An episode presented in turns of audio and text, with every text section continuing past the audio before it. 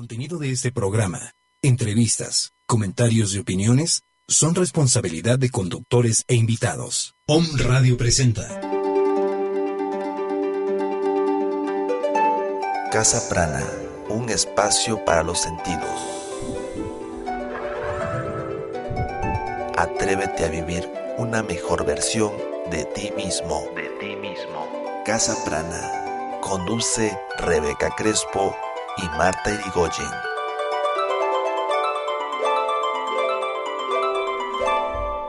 Hola, muy buenos días, ¿cómo están? Mi nombre es Rebeca Crespo, bienvenidos a Casa Prana. Les voy a recordar el día de hoy los teléfonos en cabina y WhatsApp para que se pongan en contacto con nosotros si tienen alguna duda o comentario. El teléfono en cabina es el 222 249 4602 y el WhatsApp es el 2222 066120. 2222 066120. Recuerden que también pueden contactarnos por la página Casaprana o por la página de Facebook de Home Radio. Muy bien, bienvenidos. El día de hoy tenemos nuestro segundo programa con Víctor Gutiérrez. Vamos a hablar de el bien ser, es la segunda parte. Bienvenido, ¿cómo estás? Eh, bien, bien rico, desayunando súper. Bueno, terminado de desayunar súper rico. sí, ya desayunamos aquí antes de, entrar. Oye, como dicen, barriga llena, corazón contento. Ah, sí, con la barriga llena todo. Porque si no, también la panza quiere hablar, entonces eso no, es diferente. Y luego cállala, no puedes. Sí. Muy bien, Víctor. La semana pasada nos hablabas del bien ser y de maneras también como de ir cultivando compasión dentro de nuestra vida y de los diferentes caminos. Nos hablabas de estos puentes y dijiste que en esta ocasión nos ibas a platicar de estos puentes para construir el bien ser.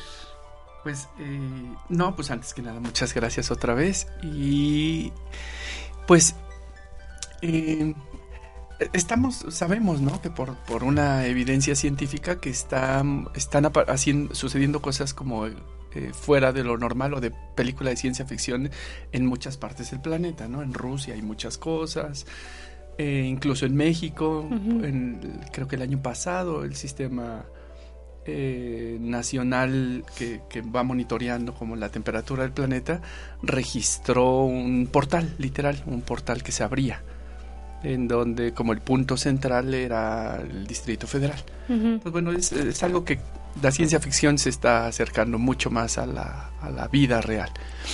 Eh, cuando hablamos de puentes, literal, eh, desde el bien ser, sí hablamos de un puente en donde asumimos que hay una realidad que nosotros experimentamos y hay una, más bien, hay una experiencia y detrás de esta experiencia hay una, hay una como verdad, hay una como esencia de la experiencia. El bien ser pretende conectar la experiencia con la esencia. Es decir, como que detrás de cada experiencia siempre hay una lección. ¿Esa sería la esencia? La lección sería como la esencia. Es decir, nada nos sucede por azar. E incluso, aunque a otro le suceda, si tú estás observándolo, es también un momento de aprendizaje para ti. Sí. Eh, no todo tiene que pasar por nuestra propia experiencia. Pues si yo noto que eh, a alguien en una calle le, lastiman su auto, pues a mí no me han lastimado, pero yo puedo aprender que en esa calle necesito tener más precaución o evitar poner mi auto en esa calle. Hay un efecto, digamos. Hay un efecto. Estás como observador, pero hay una consecuencia en ti. Exacto. Un efecto. Entonces, ¿qué sucede? La experiencia es al lastimaron el auto de alguien. Esa es la experiencia. Pero detrás de eso uno aprende. Eh, el bien ser lo que hace es un puente para que tengas la pregunta que te lleve a generar la, el aprendizaje. ¿Qué puedo aprender de esto? ¿Qué me significa esto que me sucedió? ¿Qué de esto puedo construir como un aprendizaje significativo? Este aprendizaje que puedo construir me conduce a la libertad o a la restricción. Entonces, el bien, porque no todos los aprendizajes acaban llevándonos a la libertad, sino a la restricción. ¿Y qué pasa con esos aprendizajes? Eh, cuando son, cuando el, aprendizaje es, es, generado por el inconsciente colectivo, casi siempre es restrictivo. porque eh, el puente es un puente moralista. Y entonces te va calificando de bueno o malo la experiencia. Por ejemplo, un divorcio en una sociedad moralista es malo, ¿no? Es malo. En una sociedad más liberalista, pues puede ser hasta bueno. Pudiera serlo, ¿no? En uno te, te restringe y en otro te libera. Exacto. Apenas estuve, estuve dando un taller con un grupo de personas y cuando les pedía por favor preséntense y den sus generales, me preguntaban qué generales, los generales que tú quieras. Pues, sí, mi general. sí, no, entonces algo así, los generales. Pues mi general y háblenme de usted. Ok. y una persona me llamó mucho la atención la energía que le imprimía cuando se presenta y dice, hola, mi nombre es eh, Juanita y yo soy divorciada. Y el resto era. Eh, pero me llamó mucho la atención porque, y le preguntaba, le digo, ¿hace cuánto te divorciaste? Y ya me contaba que hace como 14 años aproximadamente. Y le digo, ¿y en 14 años no has logrado recuperar tu estatus de soltera? Claro. Eh, y, fue como una pregunta como que le, le generó Digo, entiendo que hay un proceso en el cual uno es soltero, uno es casado, eh, eh, pues siguiendo como esta uno cronología. Es divorciado. Uno es divorciado y entonces vuelve a ser soltero, ¿no? Porque al final sigue siendo oferta, salvo que no quiera ser oferta, ¿no? Entonces, pues sí, uno... Ah, regresa al mercado. Regresa al mercado de las opciones. Sí, de las opciones. Y el, cuando regresa al mercado de las opciones, no es para que uno se siente en la orillita de la, de la pista de baile eh, con una falda muy grandota a esperar a que alguien tenga a bien concederle la opción de competir. No, es, es para que te levantes a bailar. Es para que... Es para disfrutar. Es para disfrutar la vida porque si te quedas con que, bueno, ¿quién eres? ¿Soy al, al, que no eligieron para bailar? No, momento, es que la vida es más que eso, ¿no? Tú mismo te etiquetas. Tú mismo. O sea, a través de esta experiencia, el puente que estarían haciendo es un puente que los limita. Ese es un puente limitante. El bien restrictivo, ser restrictivo. Autorrestrictivo. Exacto. O sea, o de la sociedad o, impuesto por la persona porque muchas veces nosotros mismos, a través de una lección, por ejemplo, la viudez, ¿no? Conozco señoras que enviudan y no, yo no me voy a volver a casar, no voy a tener novio, no, nada. Exacto. Y se limitan. Ajá.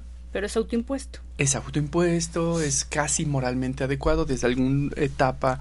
Sí, sí, sí. Eh, moralmente le hace clic. Sí, como no, pues te, te seré fiel eh, hasta, que las hasta que las siguientes muertes nos alcancen, ¿no?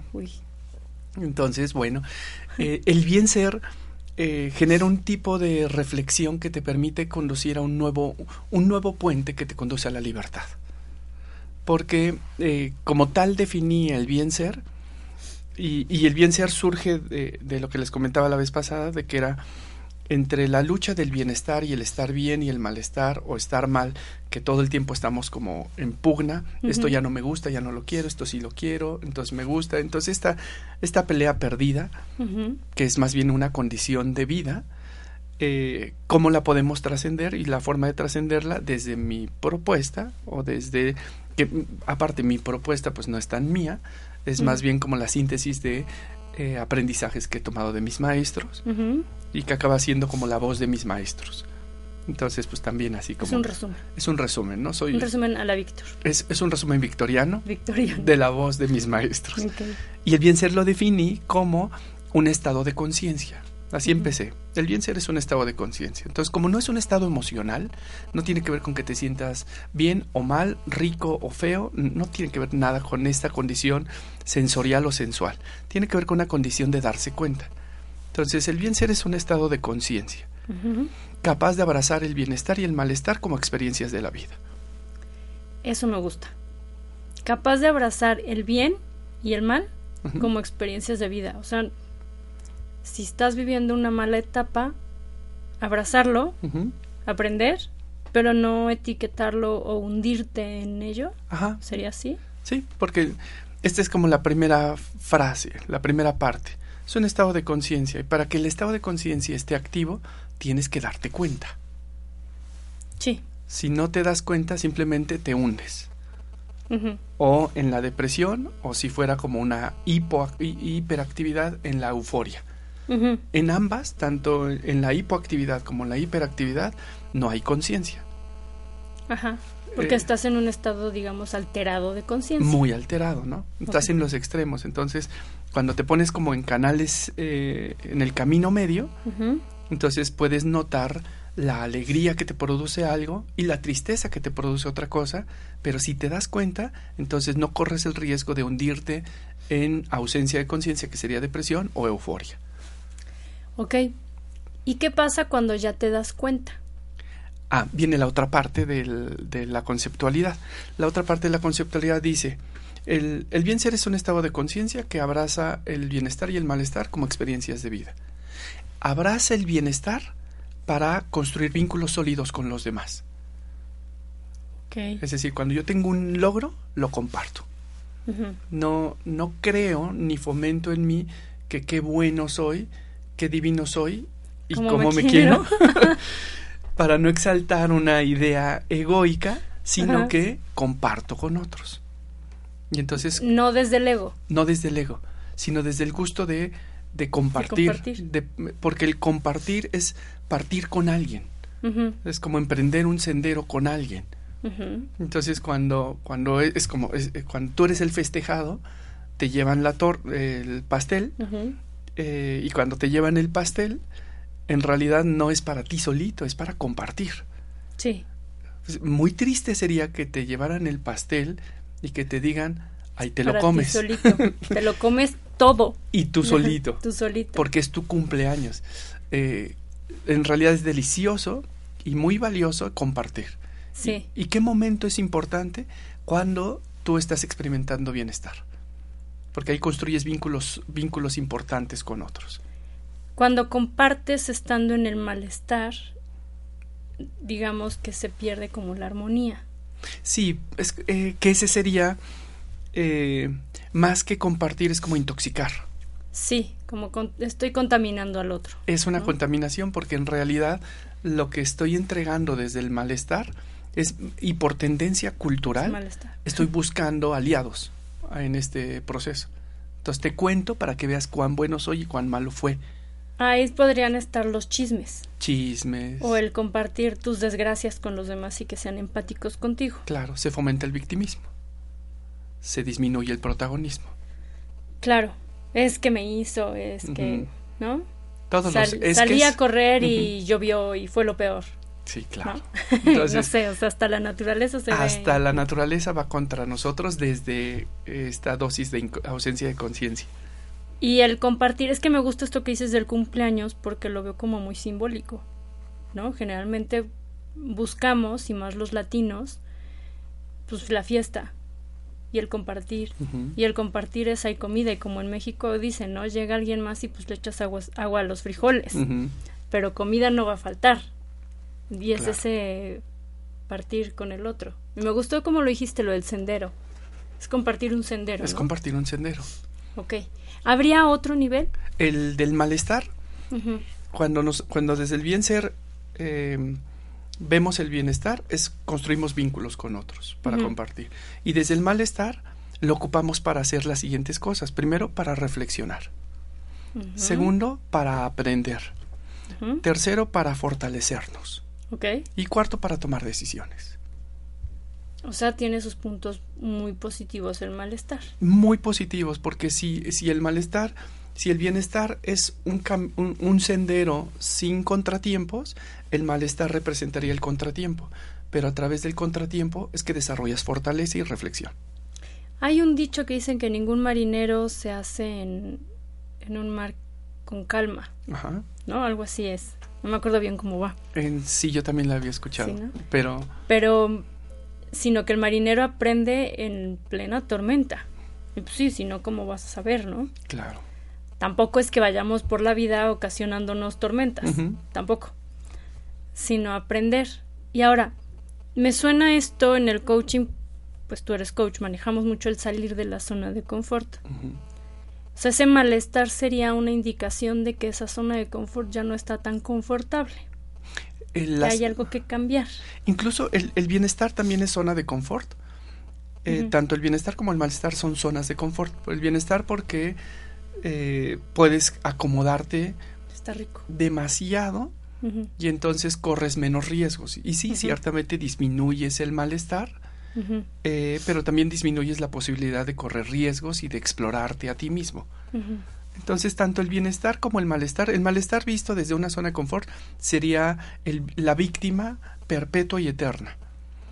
Eh, ese sería como el malestar en zona de confort, donde la gente le dice, o alguien llega y cuenta, es que mi pareja eh, toma mucho, eh, me golpea, me maltrata, me es infiel, ¿y por qué no lo dejas?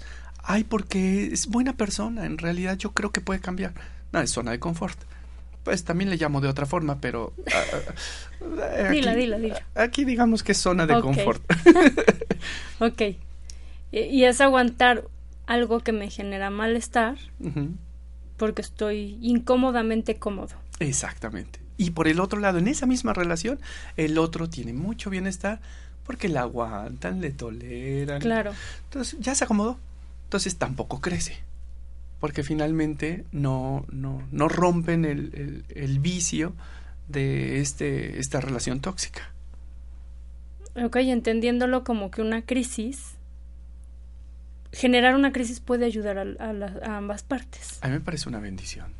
Las crisis me parecen fantásticas. Ahora que, que fue, que es lo que hemos estado viviendo, que pasó en Ecuador, eh, lo, que, lo que hemos estado viendo de los fenómenos naturales, eh, publicaba yo en, en el Face que qué maravilla los fenómenos naturales. Y alguien me decía, ¿y qué no te importan los desastres naturales? Le dije, es que no hay desastres naturales. No. O sea, la naturaleza no es desastrosa. No la naturaleza es un fenómeno que se acomoda. Y si tú ignorantemente te colocas en donde va a pasar el, río, pues, ¿qué te digo, no? No llores porque se lleva a tu casa. Sí, pues no, no es que el río se volvió un desastre, no, es que el río tiene su cauce natural, ¿no? Y le hemos alterado en la tala de árboles, le hemos alterado. Entonces, bueno, te produce malestar y tragedia, pero la, el verdadero desastre es que te colocaste en un lugar que no debías. Ese es un desastre pero los fenómenos naturales no, no existen. Eh, perdón, los fenómenos naturales existen, los desastres no. Ajá. Sí. Y eh, cuando tuvimos un temblor, no me acuerdo hace cuánto tiempo, y uno de los muchachos en, que estaban en la certificación conmigo escriben en el chat, ¿cómo les fue? Tembló horrible. Y yo les ponía, ¿y conoces algún temblor que tiemble bonito? Entonces esa calificación de, de, horrible al temblor es en realidad el inconsciente colectivo que no sabe interactuar con un fenómeno con el cual no estamos acostumbrados. Pero como no estoy acostumbrado, entonces lo tildo de horrible porque es culturalmente lo más conocido. Pues si veo un, un animal salir del, del pasto y nunca lo he visto, mi tendencia cultural es que horrible es un monstruo. Pero ni es horrible ni es monstruoso. O sea, es, es un animal y cuando tiembla, tiembla. Lo bonito y lo feo lo tiene cada quien. Sí. Bueno, eso ya también se basa en experiencias y en, o sea, como dices, ¿no? Yo lo veo. Pues antes temblaba, siempre ha temblado, ¿no? Tomando ese ejemplo, siempre ha temblado. La arquitectura ha cambiado. El que esté en un edificio muy moderno en la Ciudad de México, de estos que tienen pilotos abajo y todo, pues se sentirá que lo mueven en una licuadora y sentirá horrible. Pero realmente las construcciones no son de la naturaleza. Y nosotros etiquetamos en base al susto que nos ponemos. Claro. Entonces, Pero ya es la experiencia. O sea, los temblores han existido siempre. Y más aquí en México, ¿no? Ahí están. Claro.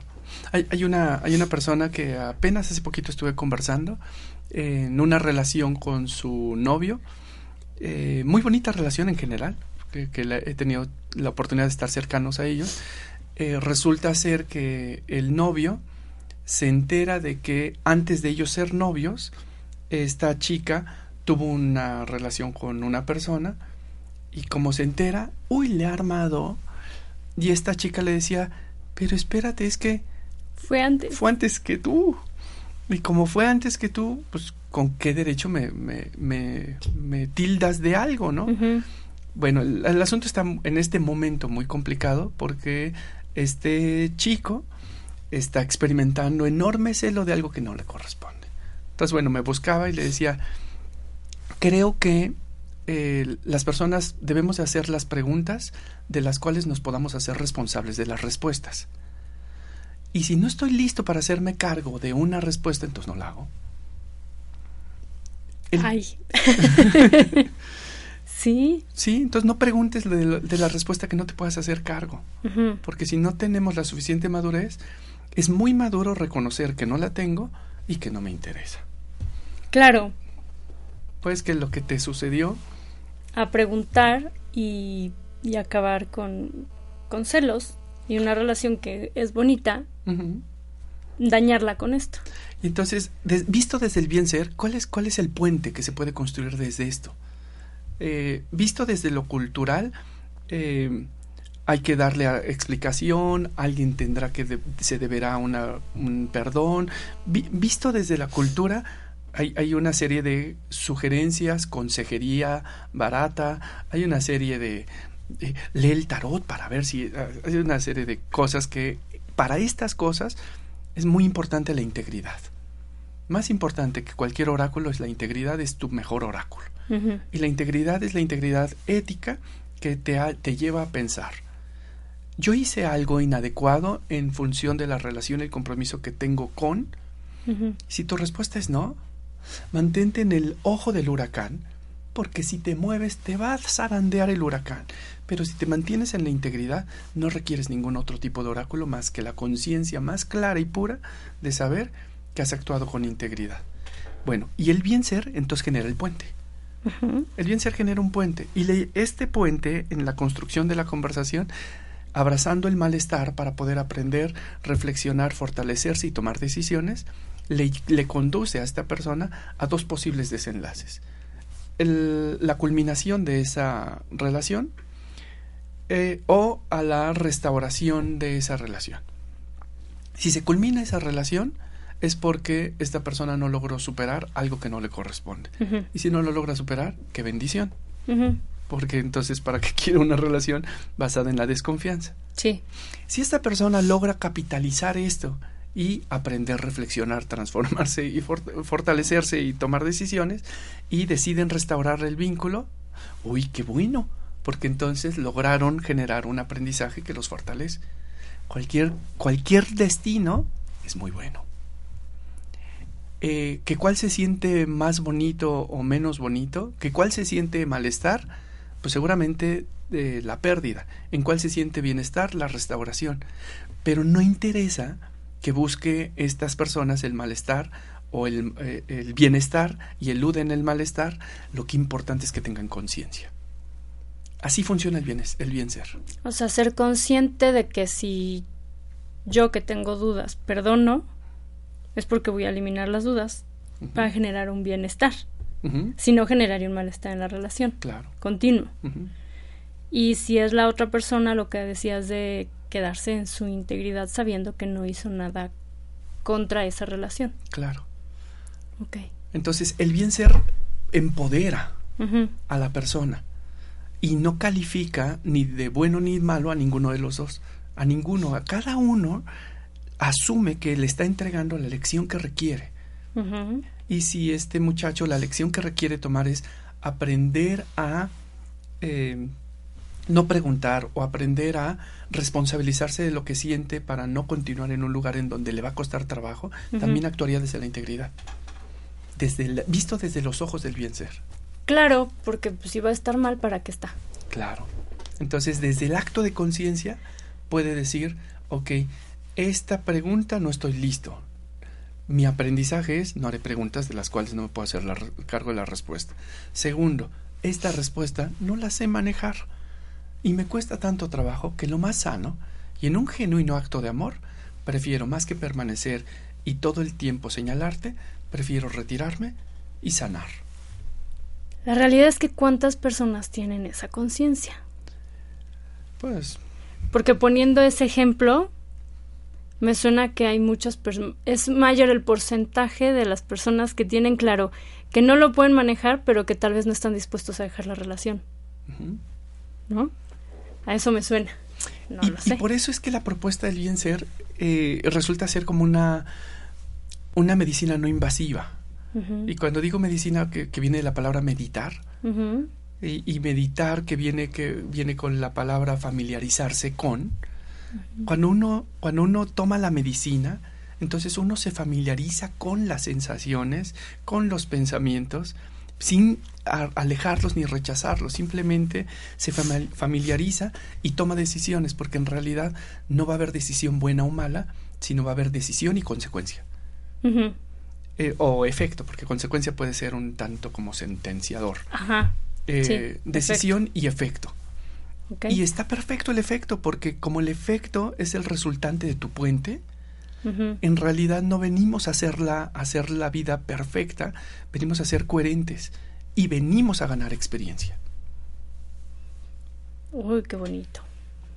venimos, sí, eso me gusta, venimos a ganar experiencia y al generar este puente del efecto, es que estamos conscientes de que vamos a generar ese puente y que va a haber ese efecto. Sí. O sea, es generarlo con conciencia, no tomar decisiones por tomar decisiones. Ok, entonces lo que tú nos aconsejas, digamos, sería en el momento en el que tengamos que tomar una decisión, irnos a nuestra integridad. Ajá. Como, a ver, para adentro, meditar y ver hacia adentro. Sí tomar esa decisión que sea lo más congruente contigo y esperar el efecto, o sea, sabiendo que el efecto va a venir, pero con conciencia. Sí, y cuando, cuando decimos, si, si vemos una situación y a alguien le ha pasado lo mismo, que ha entrado en un, en un dilema de celos, que por lo menos yo sí lo he experimentado, eh, yo, yo, no sé si el resto del planeta lo ha experimentado. No, seguro no. es el único. pues yo les cuento esta experiencia única de planetaria. Única.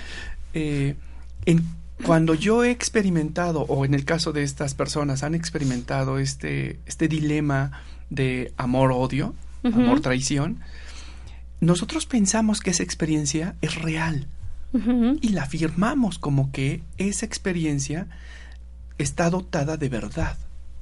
Y de lo único que está dotada es de emocionalidad, pero no de verdad. El sentir los celos. Sí. Sí, que son dudas. Son dudas. Y esas dudas generan emociones. Exacto. Y emociones de celos. Exacto. Pero en realidad cuando yo experimento eso, lo único como que pudiéramos llamar como verdad es que es verdad que siento maluquera, que me siento muy mal. Eso es verdad. Lo único que no encierra esto es las, las verdades que originaron esto, como si lo hizo o no lo hizo, si me vio con la intención tal, eso no lo encierra. Cuando hablo del puente es porque yo en, en el inconsciente colectivo, yo siento celos y yo afirmo que tu intención fue engañarme. Te atribuyo a ti la intención de lo que yo experimento. Si yo me siento que me mentiste, te atribuyo a ti la intención consciente y ventajosa de mentirme. En realidad, la experiencia que es la única experiencia real es lo que siento, pero no es la causante de eso. Cuando digo del puente, el puente te lleva a la causa. Y cuando llegas a la causa, descubres la verdad. A ver, ¿cómo sería eh, en este caso de los celos o de las mentiras llegar a ese puente? Que llegue a esa verdad. Eh, ¿Cómo aplica ahí? Eh, aplicaría que si yo estoy experimentando celos y yo tengo en este momento experiencia muy primaria y primitiva, tengo celos, afirmo que tu intención fue engañarme. Experiencia primitiva, muy primitiva. Nadie le pasa, a mí, solo a mí. Eh, y entonces yo afirmo, tú me quisiste engañar. Ajá. si yo moro en la conciencia del bien ser, entonces yo empiezo a darme cuenta de varias cosas. Y en este ejercicio de, escalones sugiero que se haga. Primero, ¿qué es lo que siento yo? Reconocer tu propia emoción. sí, ¿qué es lo que yo siento? Ah, yo siento celos, siento enojo, siento... Listo. ¿Dónde lo estoy sintiendo? Es como empezar a tomar distancia. ¿Dónde? ¿En qué parte del cuerpo? ¿En qué parte del cuerpo? En la cara, en la garganta, en los puños, en el pecho, en la panza, donde fuera. Eh, una vez que logré localizar la emoción y nombrarla, y la localidad y nombrarla, entonces puedo empezar a desplazarme al siguiente lugar, que es el otro. El otro lo habrá hecho con la intención que yo estoy interpretando. eh, en alguna ocasión yo he hecho cosas como las que hace esta persona y también se ha interpretado como si eso hubiera sido mi intención sin que esta hubiera sido. Y entonces uno se va a ubicar que también hemos sufrido cosas semejantes. Eso me gustó. Porque a la hora que dijiste, el otro realmente lo hizo con esa intención, yo dije, la mente te juega de repente muy chueco y te regresa la emoción. Entonces la emoción es la que habla y dice, sí, claro, lo hizo por vengarse o lo hizo porque no sé. Entonces en el momento en el que tú cambias el observador y, te vas al, a tu experiencia, le quitas la emoción, porque ya viviste tú algo en lo que fuiste tal vez señalado. Claro, porque tú también ya fuiste señalado. Entonces, como tú también ya fuiste señalado y sabes que tu intención no fue esa, pero a ti te la imputaron como cierta, entonces tú puedes empezar a empatizar que es posible que no. Y, estas preguntas empiezan a, como a construir el puente.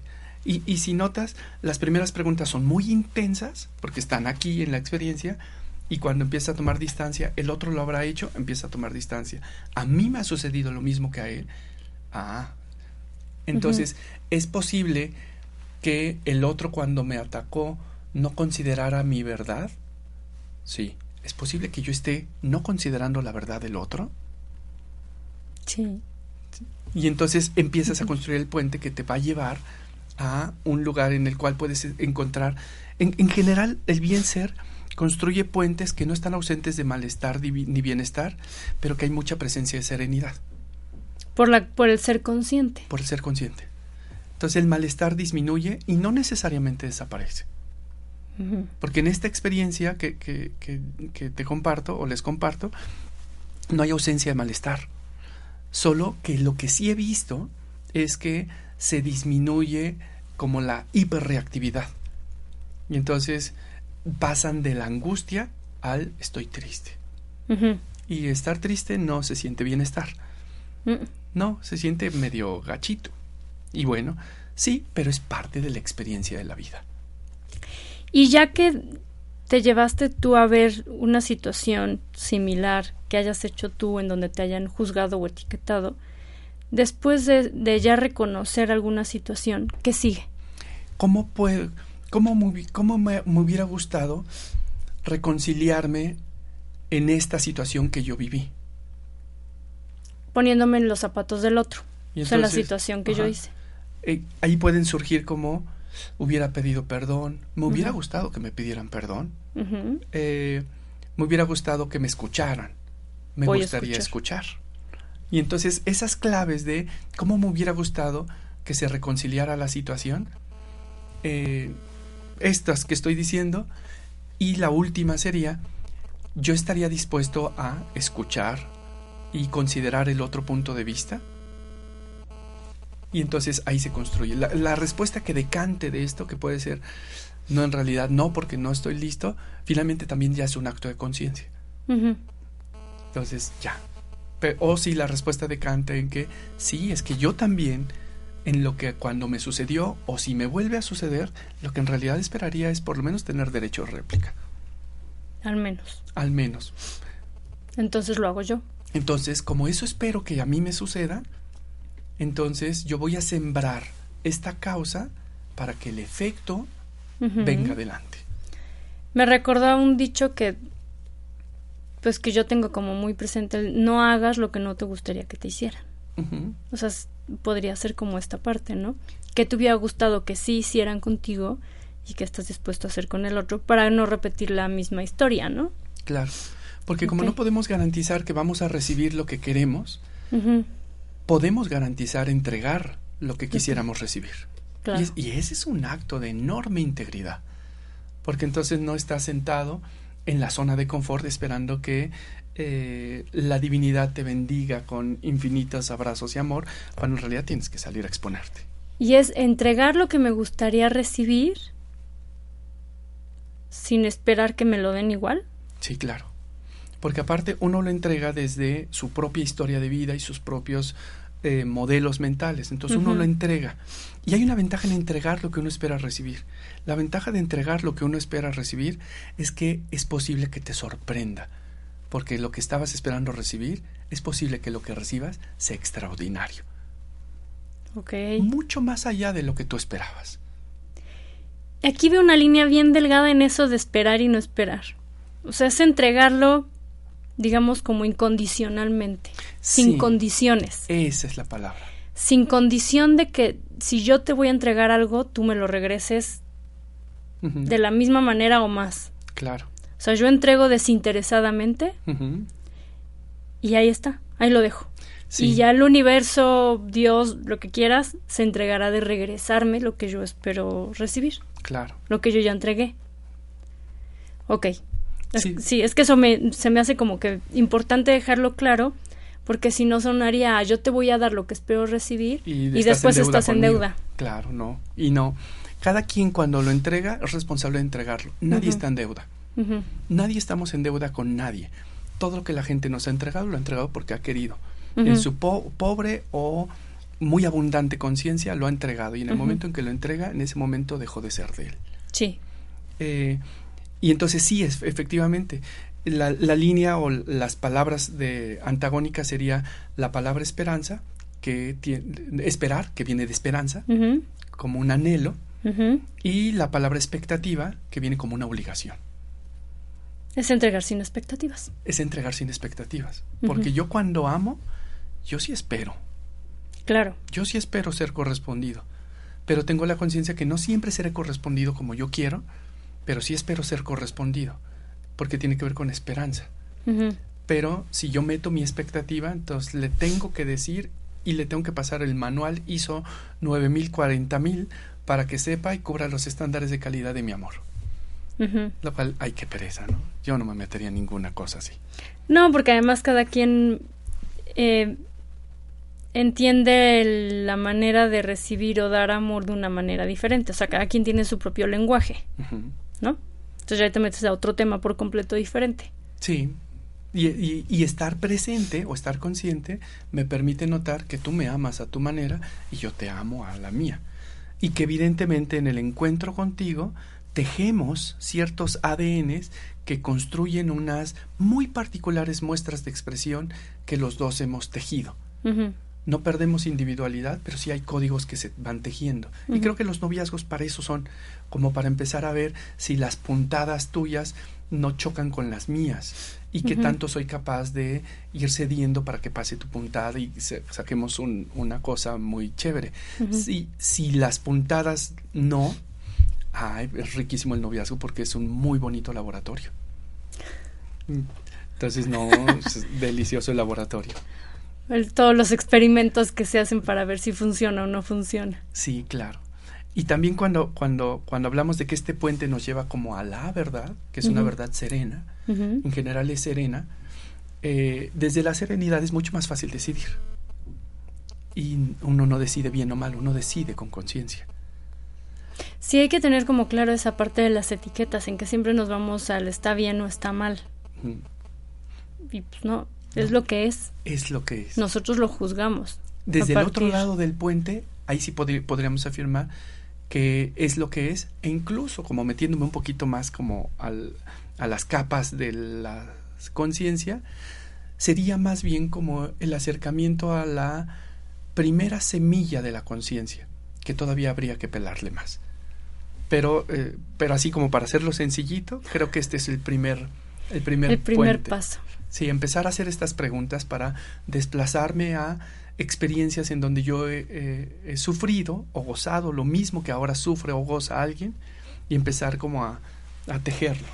Y esto se traslada a cualquier experiencia con otro ser humano. Ah, cualquiera. O sea, tu jefe, tu hermano, tu hijo, tu primo, pariente, lo que quieras. Hasta un desconocido, ¿no? Sí. Porque muchas veces las experiencias que nos pasan nos reflejan experiencias de las cuales fuimos los protagonistas o fuimos simplemente espectadores, pero algo hay que aprender y hay que ver, hay que hacer como este examen de conciencia para establecer ese puente. Sí. Reconocer qué siento, dónde lo siento, qué fue lo que me molestó y yo he hecho algo similar. ¿no? Y entonces empiezas a sembrar esta semillita que hablas de, de conciencia. Claro. Y, y este principio de la conciencia, tal como la semilla, cuando nosotros depositamos eh, una semilla de naranja, el, la forma en que el árbol va a tejer sus raíces, en realidad no vamos a ver las raíces. Si las vemos, matamos el árbol. No vamos a ver las raíces. Pero debajo de la tierra, es decir, en la parte inconsciente, la raíz, aunque yo la, la sembré en, el punto 1, la raíz puede llegar al punto 20. Sí, se expande. Se expande. Y cuando se expande, se cruza con otras semillas. Y cuando se cruza con otras semillas, yo puedo ser muy bueno con mi pareja, pero muy malo con mi madre. Y resulta ser que en el tejido inconsciente, el fruto del maltrato me llega por la pareja. Y uno dice, ¿pero por qué? Si yo, yo le trato muy bien. A la única que no soporto es a mi madre, pero a mi pareja la adoro. Sí, porque como la raíz se teje, se cruza y se comparten eh, energías, a veces los frutos nos los frutos amargos nos llegan exactamente en donde hemos cultivado con más amor un árbol. Un hijo. Un hijo. Y esto es bien importante comprenderlo porque uno cree que por un acto bueno el mundo debe mejorar. No. es, es un ser consciente el que requiere para modificar todo lo que sus generaciones, sus actuales, inconscientes, su forma de conducirse en el tránsito, su forma de ceder el paso o de adelantarle el auto, su forma de ver noticias y enjuiciar al sonso del que salió en la televisión, o hay tanto que aventamos, tantas semillas tóxicas que aventamos, que uno luego dice, ¿por qué me está yendo tan mal? Pues nomás revisa un día de toda la cosa eh, Todos los recordatorios de mamá que mandas a todos al día, ¿no? Entonces, y uno cree que por un solo momento, con una sola persona, el mundo entero debe de girar. Y no, no es así. Fíjate que en el programa les hemos dicho mi mamá y yo una frase que yo no sé si te acuerdes, que la escuchábamos en Física Mental con Marta, que era en lo de pensamiento bendito en este momento no te necesito. Mm y que era que si alguien se te atravesaba y te mentaba la madre literal en el coche, alzaras la mano y le mandabas bendiciones, ¿no? Y me, vaya, últimamente me acuerdo mucho de eso, digo, hace ya 20 años de eso. Claro. Literal 20 años. y, y me acordé mucho porque eso me suena ahorita lo de las semillas que estás diciendo. O sea, incluso con los pensamientos, entonces vamos lanzando estas semillas o de odio o de compasión, por llamarlas de alguna manera. Claro. O de amor o bendiciones, como cada quien le quiera llamar. Entonces esas semillas también cuentan para ir generando puentes del bien ser y bienestar. Hay, hay, unas reflexiones que aprendí en el budismo que son como las reflexiones de base del día a día de los articuladores de posibilidades que son a los que es la forma en que he denominado a las personas que se entrenan profesionalmente en, las metodologías del bien ser. Y estas reflexiones eh, fundamentales de los articuladores de posibilidades eh, son unas que simplemente trasladé de mi práctica budista y de las enseñanzas del budismo para acá. Y hay una muy importante que tiene que ver con que mi presente es el resultado de todas mis acciones pasadas. No hay una que se excluya. Esto no es, no es como selectivo. Eh, de, no, esta sácala porque me va a salir medio feito el producto del presente. No, todo cuenta. Y es reconocer que mi presente es resultado de todas mis acciones pasadas.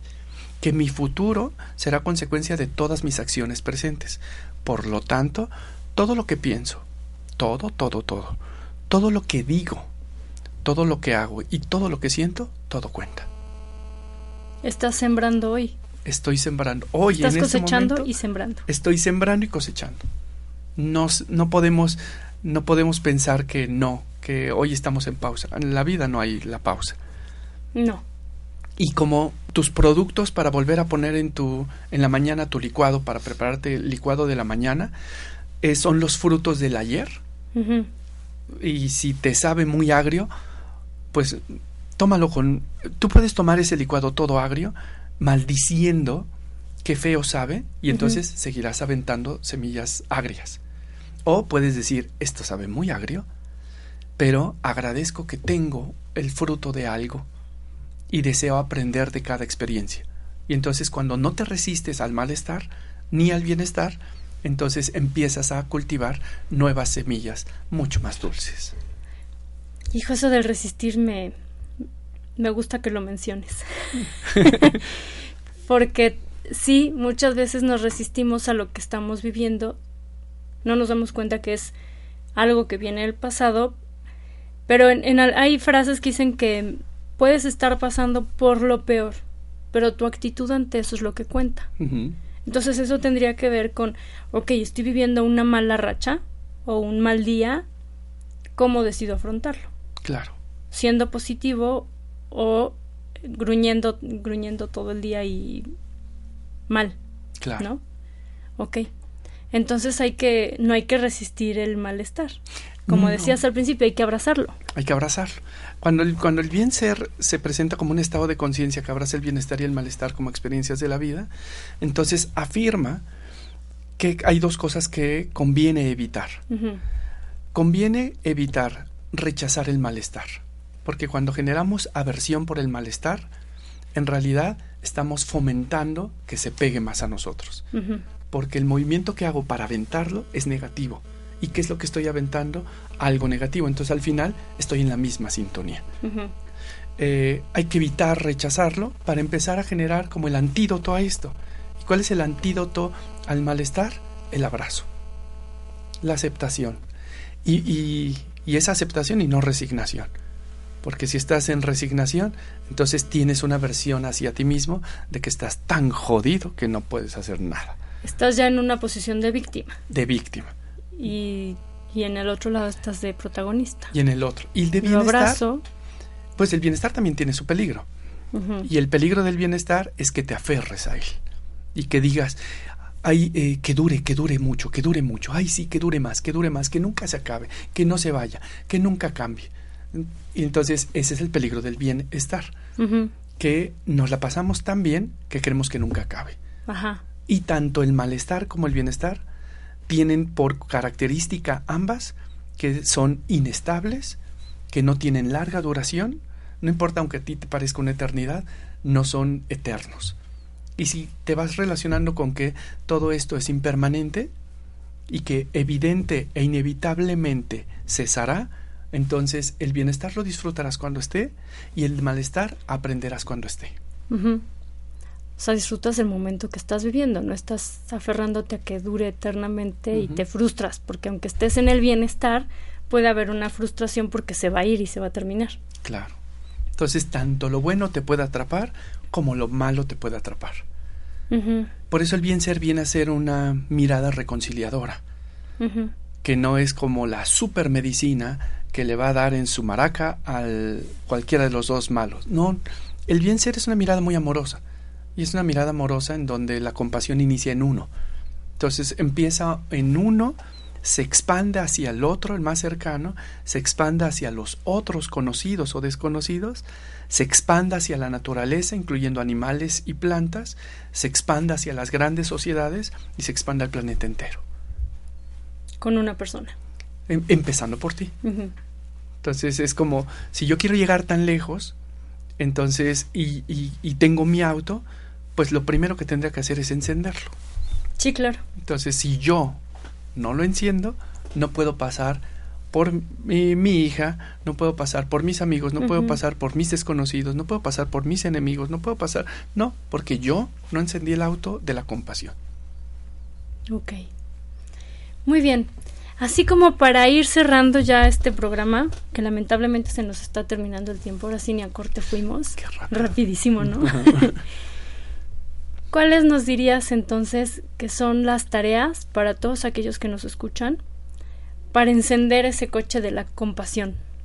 Eh, yo, les compartiría como las cuatro ideas básicas que yo aprendí de mis maestros y que hoy se las entrego a los articuladores. y que son como cuatro condiciones básicas que, aparte, al menos en mi práctica budista, aprendí a que son como el principio de la orientación del pensamiento y de la intención de la medicina. La primera es reconocer que esta existencia es frágil y que esta existencia es un milagro. Es no creer que todas las condiciones nos han sido dadas y que desde antes de que nosotros pudiéramos existir, eh, fuimos una de millones de opciones posibles. Entonces, reconocer lo preciado de la existencia humana. Em, lo segundo, reconocer que lo único que tenemos garantizado es la muerte. Que no sabemos cuándo el evento va a suceder. Y que como no tenemos claro cuándo va a suceder, entonces valdría la pena estar listos instante a instante y momento a momento para que cuando este momento suceda lo podamos recibir con enorme alegría. Bueno, no sé si enorme alegría, pues yo como ya tuve la, la experiencia de morir un ratito, la verdad me encantó. Entonces, Eso dicen todos los que conozco que pasan por Ay, es bien bonito. Que ya se quieren quedar por allá. Yo quería, pero pues ya estoy acá, entonces igual, igual me encanta estar acá. Eh, pero es, es reconocer que eso es lo único certero. Y si combino estas dos en donde digo, esta vida es una vida, es una joya, es, preciada y es muy frágil. Eh, lo segundo, que tengo la muerte, yo empezaría a pensar si estaría dispuesto a seguir invirtiendo mi vida en, en bobadas. ¿Qué iba a decir otra? eh, porque en realidad es un lujo, es un lujo estarnos invirtiendo en relaciones que no tienen futuro, es un lujo estar insistiendo en relaciones que no van a marchar, es, un verdadero lujo. Es un lujo el conservar el perdón. Si yo tengo un perdón por dar, es un lujo que no lo entregue por orgullo y soberbia. La soberbia, el orgullo, eh, son lujos innecesarios para esta vida. Esta vida ya está ataviada y está ataviada con conciencia, con colores, con aromas. No requerimos más. La tercera condición es la que eh, te comentaba hace ratito, que es reconocer que mi presente es consecuencia de todo mi pasado eh, y que mi futuro es consecuencia, será consecuencia de todas mis acciones presentes. Por lo tanto, todo lo que digo, pienso y siento, todo, absolutamente todo cuenta. Todo, todo suma o todo resta. No hay forma de poder evitar ni negociar con, ay, te pago mañana la mentira que dije. No, todo cuenta. Y la cuarta condición es reconocer que estamos enredados en un círculo. Y en este ciclo en el cual estamos enredados, es como un remolino en el cual va a tanta velocidad que uno reconoce que quisiera salirse de ese remolino. Y cuando uno levanta la vista, ve que muchísima gente estamos metidos en el mismo. Y a veces quisiéramos ayudar a la gente, y cuando pienso en que yo quiero ayudar a la gente, la mejor forma y el mejor lugar en donde yo les puedo ayudar no es en el remolino, sino fuera de él. Ok. Y entonces, el gran compromiso que tengo que hacer para con el mundo es comprometerme a yo ser una persona que more en integridad, en coherencia, en conciencia, para que desde la conciencia del amor y la compasión que tengo por mí, pueda entonces tenerla por ti y que en este fortalecimiento del amor y la compasión que tengo por mí y por ti, lo pueda tener también por aquellos que no conozco. Y que cuando fortalezca esto, pueda extender esto a aquellos que a mí me parecen ser mis enemigos, o yo pareciera ser el enemigo de ellos.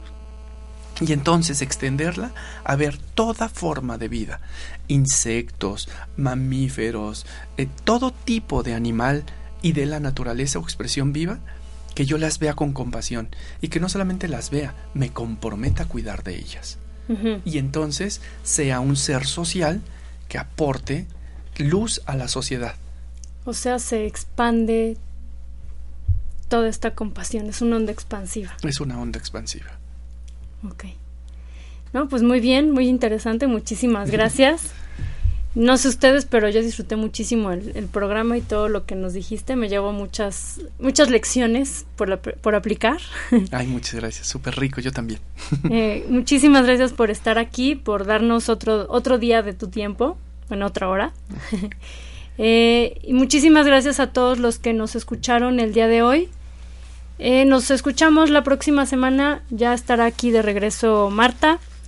Y pues les mando un abrazo a todos, que tengan muy buen ombligo de semana. Un abrazo. Buen ombligo. Que les vaya muy bien. ombligo con ombligo. Sí. Muchas gracias. Hasta luego.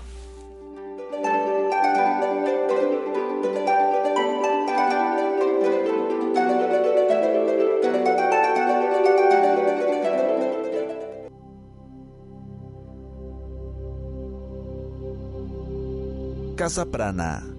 Atrévete a vivir una mejor versión de ti mismo. Te esperamos en nuestro siguiente programa. Hasta la próxima. Hasta la próxima.